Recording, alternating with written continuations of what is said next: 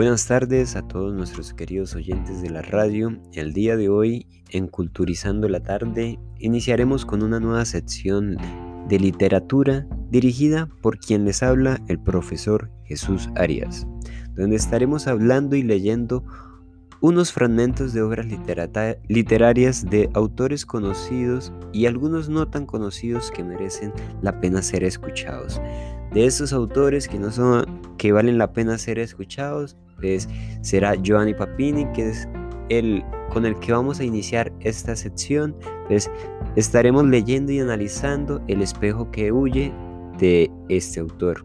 ¿Quién es este eh, Giovanni Papini? Pues les voy a contar, los voy a poner un poco en contexto sobre, sobre este autor.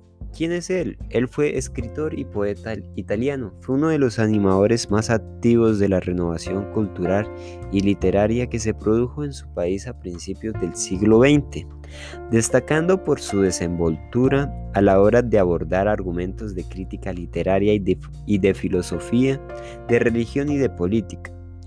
Nacido en pues él fue un escritor nacido en una familia de condiciones humildes y de formación autodidacta.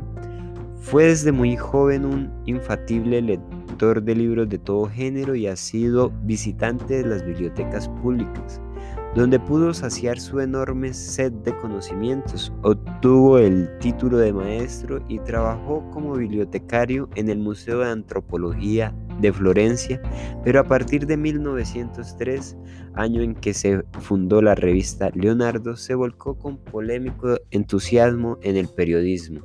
Y a partir de ese momento pues se encaminó, se encaminó directamente a, escribir, eh, pues inicialmente fueron artículos periodísticos y se eh, eh, más adelante pues comenzó a desarrollar otro tipo de escritos literarios.